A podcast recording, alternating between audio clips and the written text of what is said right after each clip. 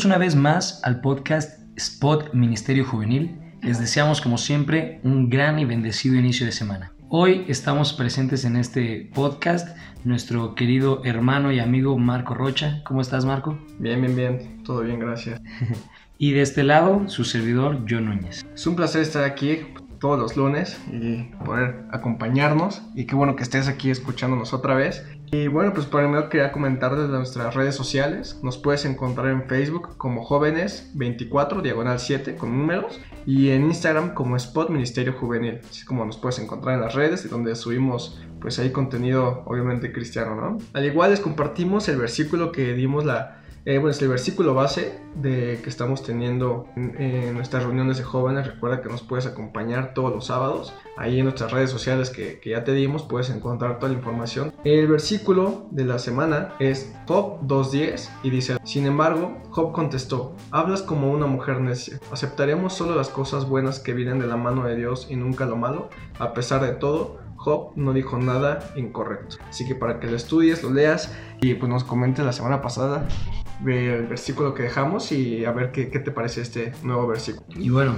sin más ni menos, iniciemos.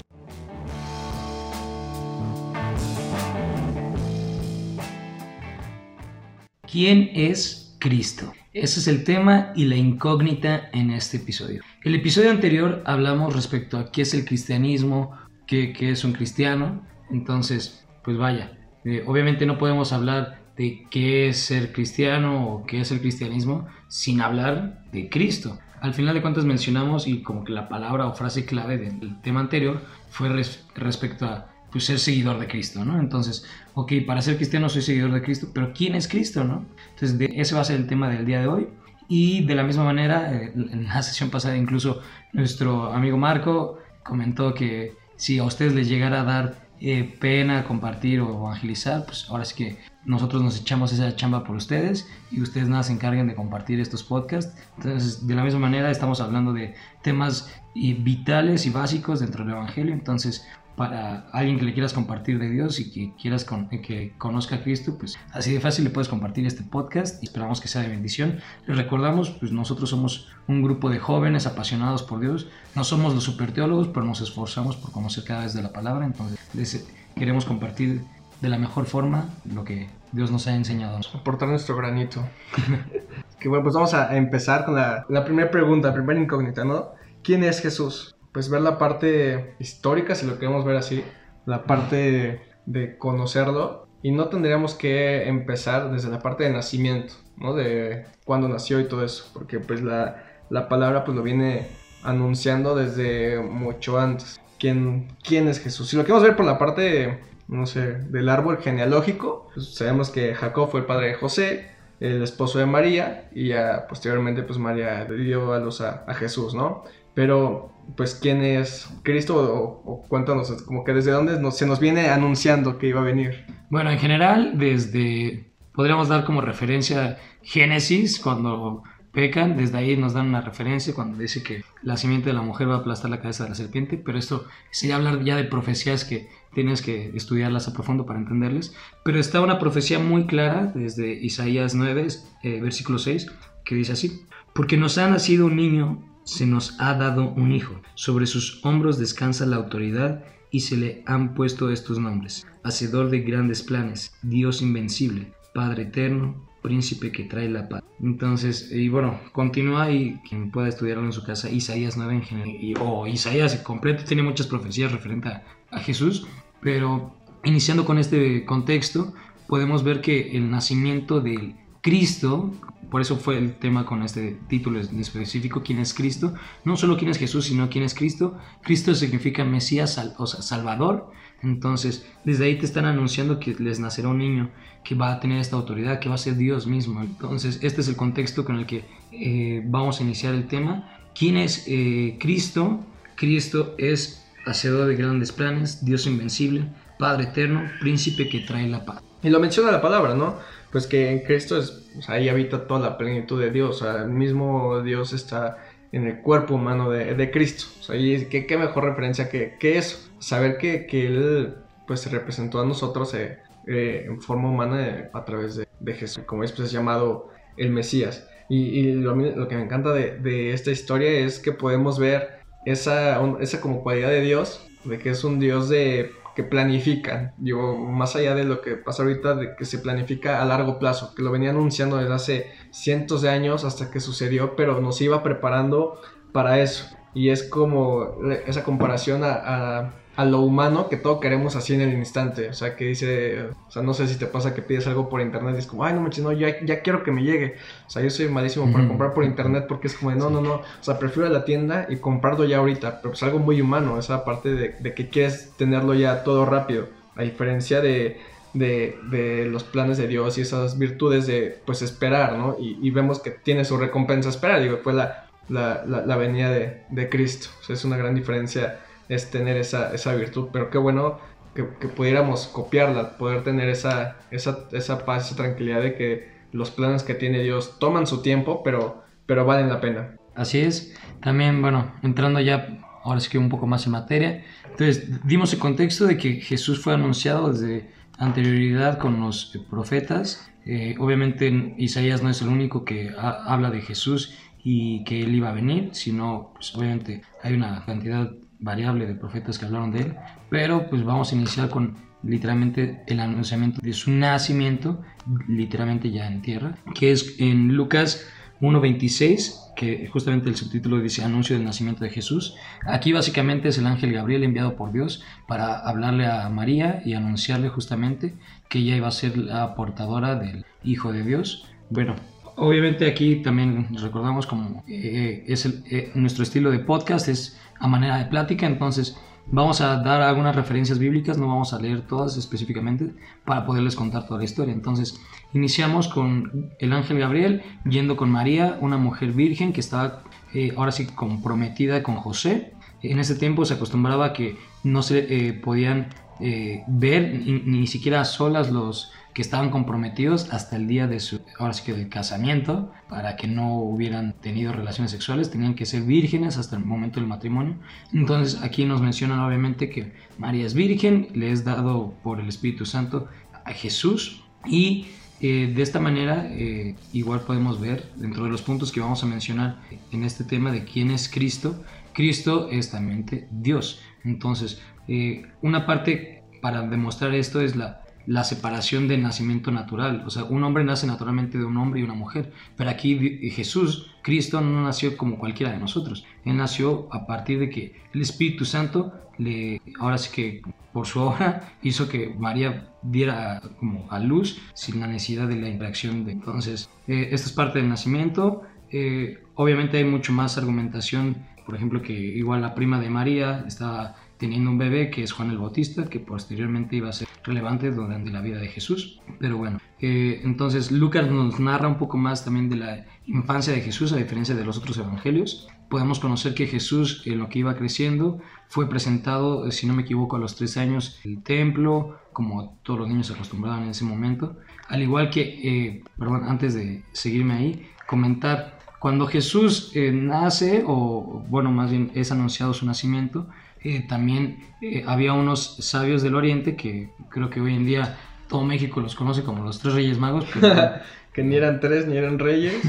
ni eran magos. Sí. O, bueno. O sea, eran. Eran gente de ciencia, por eso se menciona como sabios. Y en ese tiempo, como no se manejaba tan, tanta sabiduría, les decían magos. ¿no? Sí, pero. nunca, dice que fueran tres o que venían. o que uno fuera negro. Que en el elefante y quién sabe qué. En su camello y no me acuerdo qué otro animal. Pero bueno, aquí en México. Pues ya sabemos, ¿no? Ajá, ya sabemos cómo somos. Nuestro querido México. Ajá. El punto es que, entonces, eh, ellos eh, conocen respecto a las profecías y eran, se puede deducir que eran astrónomos, entonces, a causa de una señal que es puesta en el cielo, igual que esto se es mencionado desde las profecías, como menciona, que ahí van a ser el Hijo de Dios, ellos fueron siguiendo hasta este lugar llamado Belén, entonces, eh, ellos llegan antes primero con el, con el rey, porque ellos conociendo las profecías, sabían que iban a ser el rey de los judíos, que iba a ser el Mesías, el Salvador, el Libertador. Entonces van directamente con el rey. Eh, eh, entonces, eh, en ese tiempo gobernaba Herodes y le menciona que iban a ser el rey de los judíos. Entonces, Herodes siendo el rey en ese momento, como que se saca de onda de, pues no, no es mi heredero, o sea, como que no sé ni quién sea. Entonces, al conocer estos datos se hace la persecución. como dato interesante, Jesús incluso antes de nacer siquiera ya era perseguido en cuestión de que lo estaban buscando. Después de que es, ahora sí que, de que es concebido, empiezan a, a asesinar a eh, todos, los todos los bebés que habían nacido durante las fechas que les habían proporcionado los sabios. Entonces eh, pasa toda una como travesía. una travesía en lo que se están mudando de lugar en lugar José y María junto con Jesús para que no lo, para que no lo asesinen y terminan llegando a Nazaret. Eh, ¿Por qué doy este contexto? También porque para conocer de las profecías se menciona que el rey iba a nacer en Belén y así fue, pero pues ya cuando regresan al pueblo de Israel, pues nacen en, en Nazaret, eh, bueno, que crece en Nazaret, entonces Jesús después ya es reconocido como de Nazaret, pero no, ahora sí que no invalida la profecía que se fue dicho que iba a nacer en Belén. Entonces, Lucas después menciona que va creciendo el niño en sabiduría y en conocimiento. Y Lucas 1.80 específicamente es, es, el pasaje donde lo mencionan. Y dando a entender esto también, que Jesús era también hombre, completamente hombre, ya que pues un hombre debe de seguir creciendo en conocimiento. En cambio Dios pues ya tiene el conocimiento en la mente. Él al, al ser hecho hombre siendo Dios tuvo que pasar igual por este proceso que el, cada uno de nosotros como hombre lo va pasando.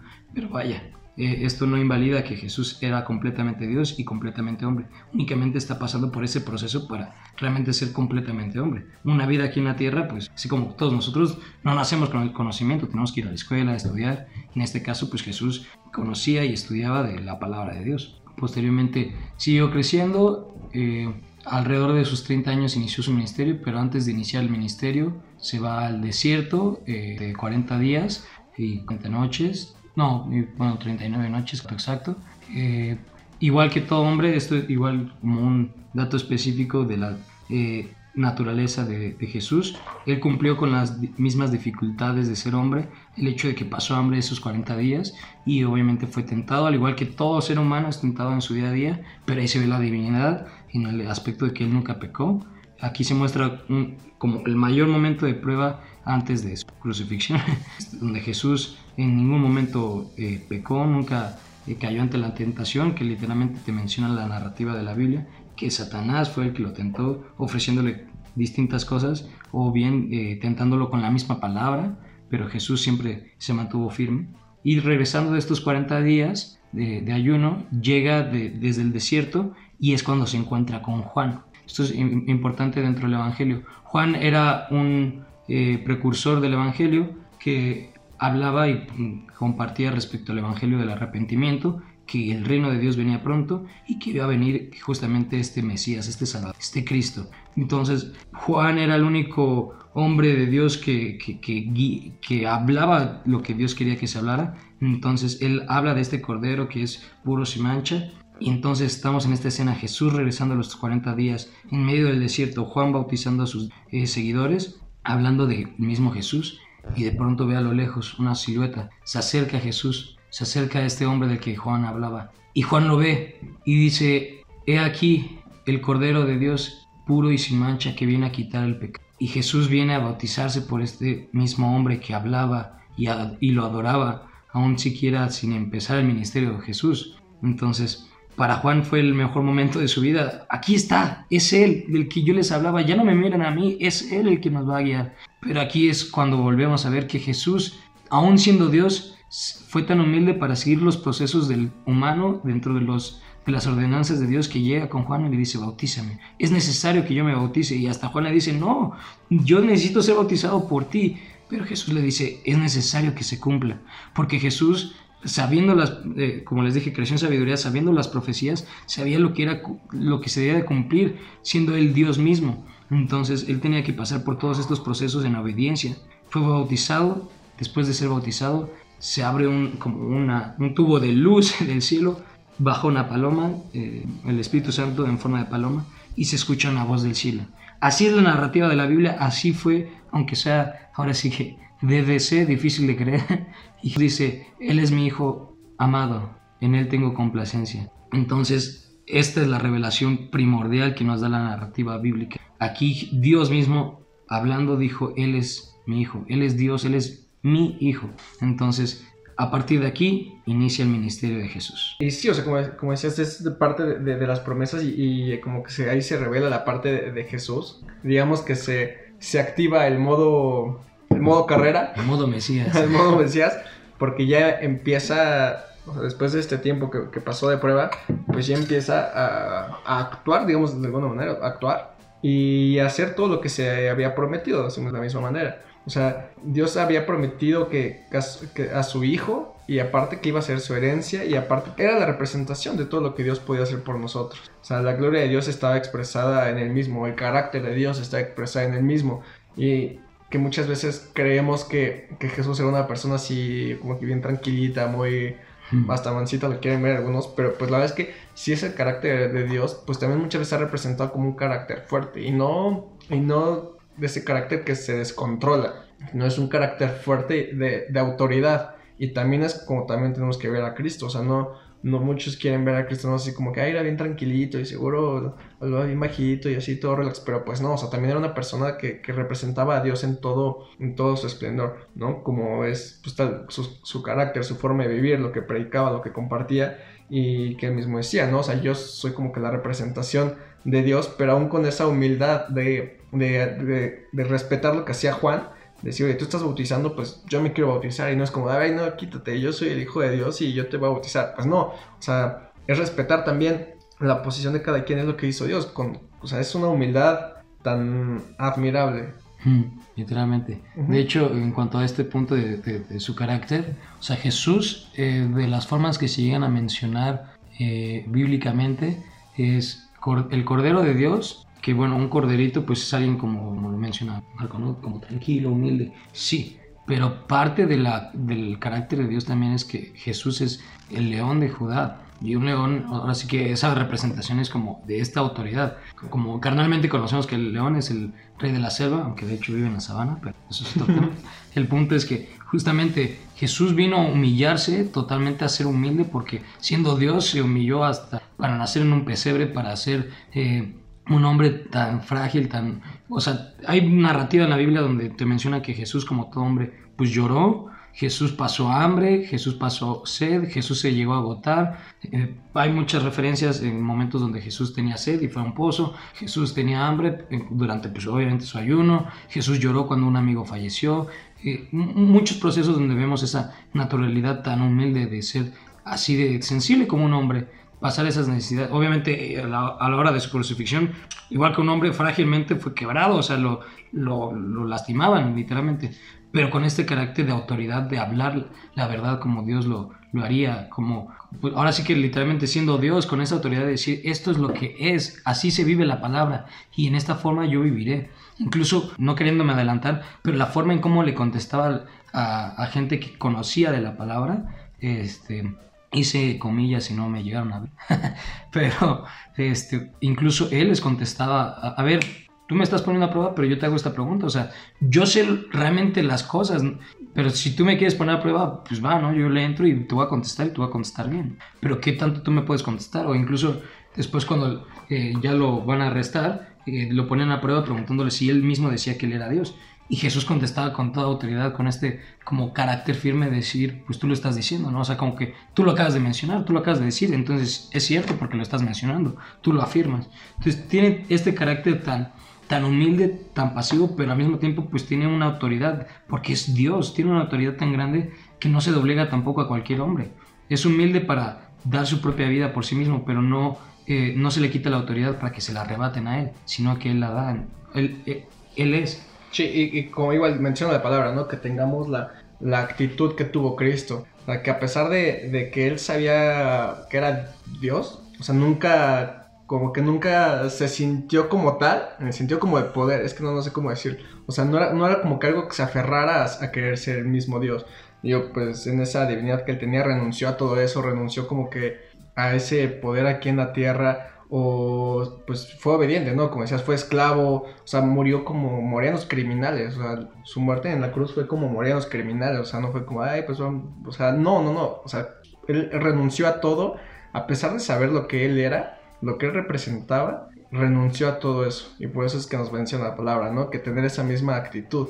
Nosotros luego como que nos podemos poner de divas, ay, no, ¿cómo voy a hacer esto? Ay, ¿cómo voy a hacer esto por Dios? Y así como de, pues no manches, pues tienes que ver como Jesús. ¿No? Y, es así, a lo mejor puedes llegar a una iglesia, ay, no me gusta esta iglesia porque las bancas están muy duras, o es que está, el camino está muy feo, no sé, y, a veces pones, ajá, o sea, pones pretextos tan, tan simples o tan humanos, digamos, cuando la vida nos dice, pues tengan esa misma actitud de, de, de Cristo, y es lo, pues, lo que tenemos que hacer, la neta, o sea, ver más allá. ¿Por quién hacemos las cosas? Pues es por Dios. ¿A quién seguimos? Pues seguimos a Cristo y, que es la, la representación de Dios. Y a veces nos preocupamos por cosas tan pequeñitas que olvidamos todo lo que hizo, todo lo que hizo Jesús. ¿no? Tan solo la forma de morir, dices, no, lo que tenemos que admirar es la forma en que vivió, seguir la forma en que vivió, pero pues, respetar pues, la forma en que, en que murió y dio su vida. Literalmente un rey se dio todo eso porque fue obediente a Dios y sabía que ese era su, su destino. Referente a lo que comenta Marco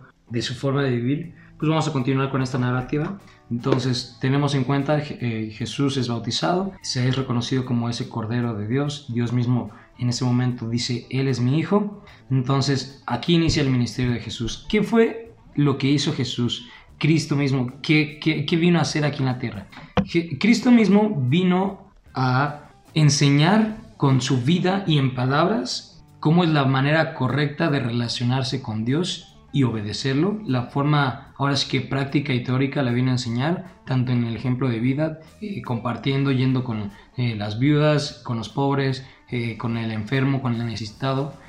con todas esas personas que necesitan de Dios fue a hacerlo y lo que siempre enseñó era la forma, hoy en día lo conocemos como la teología, entonces, pero fue empezó a hablar de Dios, empezó a hablar del correcto Dios. Estamos en un contexto donde pasaron un poco más de 400 años donde Dios no levantó a ningún profeta, Dios no habló literalmente con, con su propia voz al pueblo, sino que pues, la gente seguía por puros libros. Entonces aquí cuando llega Jesús es una revolución total porque es alguien que afirmaba ser Dios en cuanto a las cosas que hablaba, cómo se mencionaba, cómo lo referían, cómo hablaban de él, porque él cumplía estas profecías que hablaban que él iba a ser el Mesías, el Hijo de Dios. Entonces Jesús viene, empieza a sanar enfermos. Eh, un dato mm, ahora sí que medio interesante si, si lo quieren llegar a notar en algún momento en su vida.